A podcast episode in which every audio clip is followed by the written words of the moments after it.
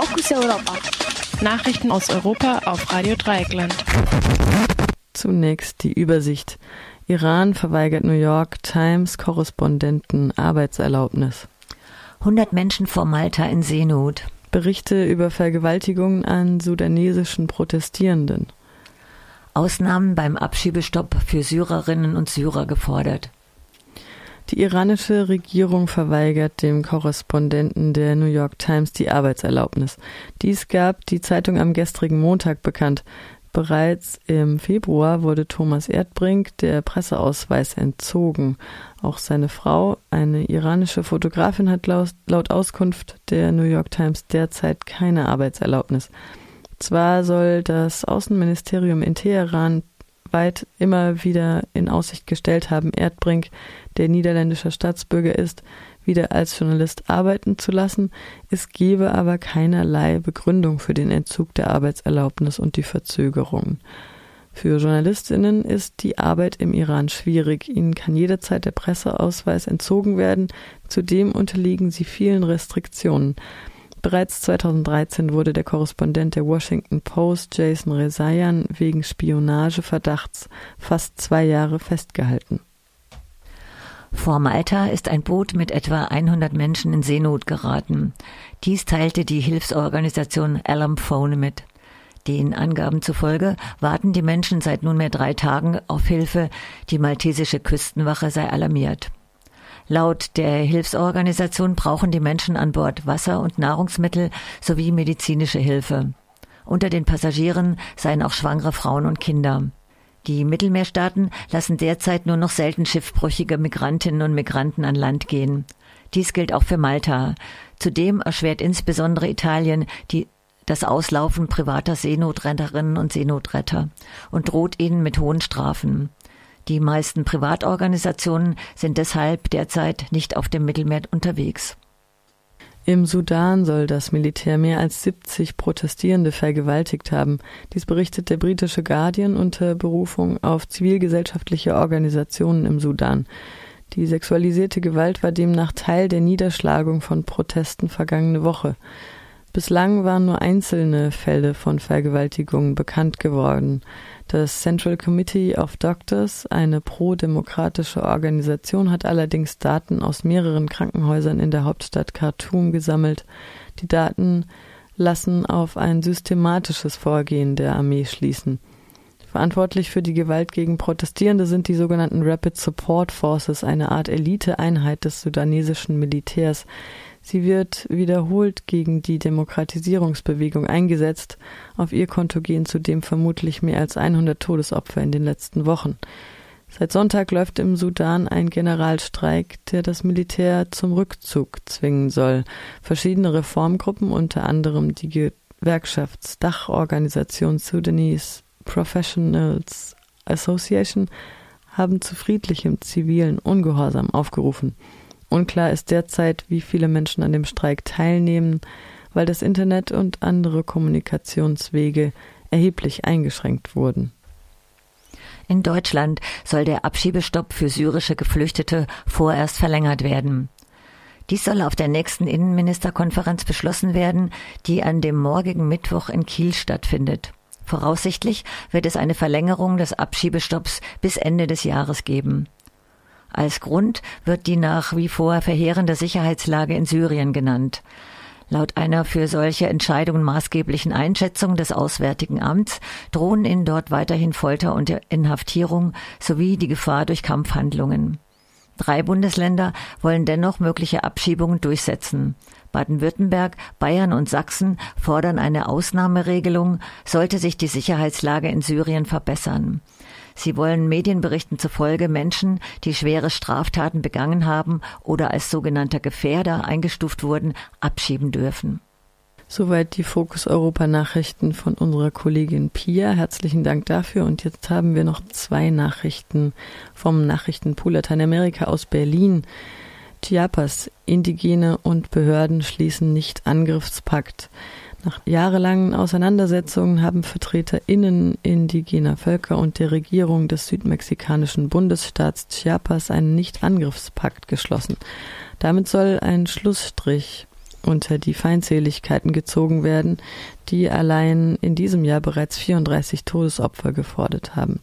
Teil der Vereinbarung ist eine bessere Infrastruktur für die Indigenen und die Freilassung politischer Gefangenen von indigenen Tzotzilles und Zeltales. Befriedet ist die Region jedoch damit noch nicht. Nach jahrelangen Auseinandersetzungen haben die indigenen Gemeinden einen Nicht-Angriffspakt mit der Regierung von Chiapas geschlossen. Im Hochland von Chiapas wurden inzwischen indigenen Behörden und Regierungsvertretern ein Nicht-Angriffspakt unterzeichnet, erklärte der mexikanische Staatssekretär für Menschenrechte Alejandro Encinas. Entscheidend war der ausdrückliche politische Wille der Gemeinden, um ein Abkommen für Frieden und Wiedergutmachung zu erreichen. In Anwesenheit des mexikanischen Präsidenten Andrés Manuel López Obrador erklärte Encinas in Mexiko-Stadt, dass auf diesem Verhandlungsweg versucht werden soll, sozialen Frieden und Toleranz wiederherzustellen. Ein noch ungelöster Teil des Konflikts ist der Streit um ein 60 Hektar großes Stück Ackerland, das den Indigenen gehört. Seit der Agrarreform in den 1970er Jahren befindet sich die Gemeinden Aldama und Chenolyo im Streit um dieses Gebiet. Im Jahr 2016 hatte sich der Streit zu einer bewaffneten Auseinandersetzung und der Vertreibung hunderter Familien ausgeweitet. Der unterzeichnete Vertrag soll nun diesen Konflikt beenden. Zudem wurde eine Gruppe Indigener freigelassen, die 2017 im Zuge des Konflikts festgenommen worden waren. Staatssekretär Encinas selbst sagt, diese Menschen seien kriminalisiert worden, weil sie ihr Land verteidigt hätten. Dies ist der geeignete Moment, um diesen Nicht-Angriffspakt zu unterzeichnen. Wir wollen keine Gewalt, keine bewaffneten Auseinandersetzungen und kein Blutvergießen mehr, heißt es in dem Vertrag, für dessen Unterzeichnung sich der mexikanische Präsident eingesetzt hatte.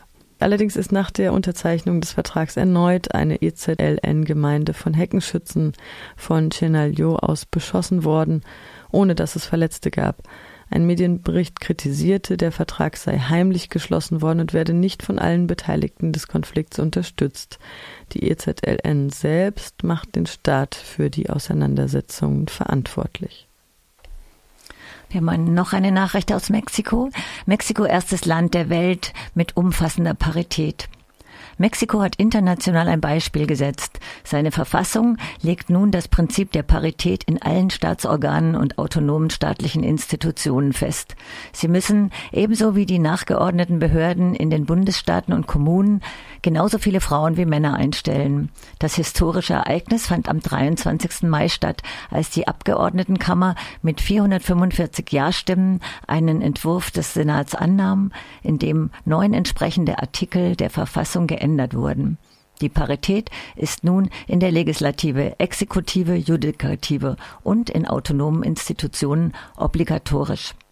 Es wird erwartet, dass die Reform in mindestens 17 der 32 Landtage verabschiedet wird. Die ehemalige Senatorin Angelica de la Peña Gomez erklärte gegenüber der Nachrichtenagentur Simaconacias, dass die Reform einen Wendepunkt für den Aufbau der Demokratie, die Entscheidungsfindung und Besetzung von Machtpositionen im Land darstellt. Auf diese Weise werde in großen Schritten in Richtung der substanziellen Gleichberechtigung getan, sagte sie. Die Verfassungsreform schreibt zwingend vor, dass politische Parteien und andere Körperschaften die Funktionen im Bereich des Bundes der 32 Bundesstaaten und Gemeinden ausüben, die Parität anwenden. Alle neu zu besetzenden Positionen müssen nach diesem Verfassungsprinzip ausgewählt werden. Außerdem sollen Verfahren entwickelt werden, um Gerichte 50 zu 50 zu besetzen. Auch die inklusive Sprache wird vorgeschrieben. Sobald die Reform im Amtsblatt der Föderation veröffentlicht wird, so de la Binia, ist es notwendig, die sich daraus ableitenden Gesetze in dem Sinn zu überwachen, dass sie die grundlegenden Bedeutungen der Verfassungsreform nicht widersprechen. Außerdem müssten Regeln und Verfahren entwickelt werden, um die ordnungsgemäße Anwendung zu gewährleisten. Es müsse auch klargestellt werden, dass die Nichteinhaltung eine Straftat sei, fügte die ehemalige Abgeordnete hinzu. Berücksichtigt werden müssen außerdem der Schutz von Frauen auf lokaler Ebene, vor allem in den Gemeinden, in denen mit diesen Fortschritten politische Gewalt gegen Frauen zu befürchten ist. Die Verfassungsreform ist ein Ergebnis eines jahrelangen Kampfes, den die mexikanischen Feministinnen schon seit den 1990er Jahren ins Parlament getragen haben. 1996 kam die erste Quote. Nicht mehr als 70 Prozent der Kandidaten durften dasselbe, dasselbe Geschlecht haben. 2008 wurde die Frauenquote auf 40 Prozent erhöht und 2014 wurde schließlich die vollständige Gleichstellung erreicht, die bei den Wahlen 2018 erstmals zur Anwendung kam. Bei all diesen Projekten hätten sich Politikerinnen aller Fraktionen parteiübergreifend zusammengetan, hob de la Peña hervor. Laut der Ex-Senatorin müssen nun noch verschiedene Vorschriften angepasst werden, beispielsweise das Parteiengesetz, das Wahlgesetz, das Strafgesetz, das Gesetz über die Justizorgane und Gesetze über Bundesbehörden. Außerdem müssen lokale Gesetze sowie das Gesetz zur Gleichstellung von Frauen und Männern und das allgemeine Gesetz über den Zugang von Frauen zu einem Leben ohne Gewalt überarbeitet werden.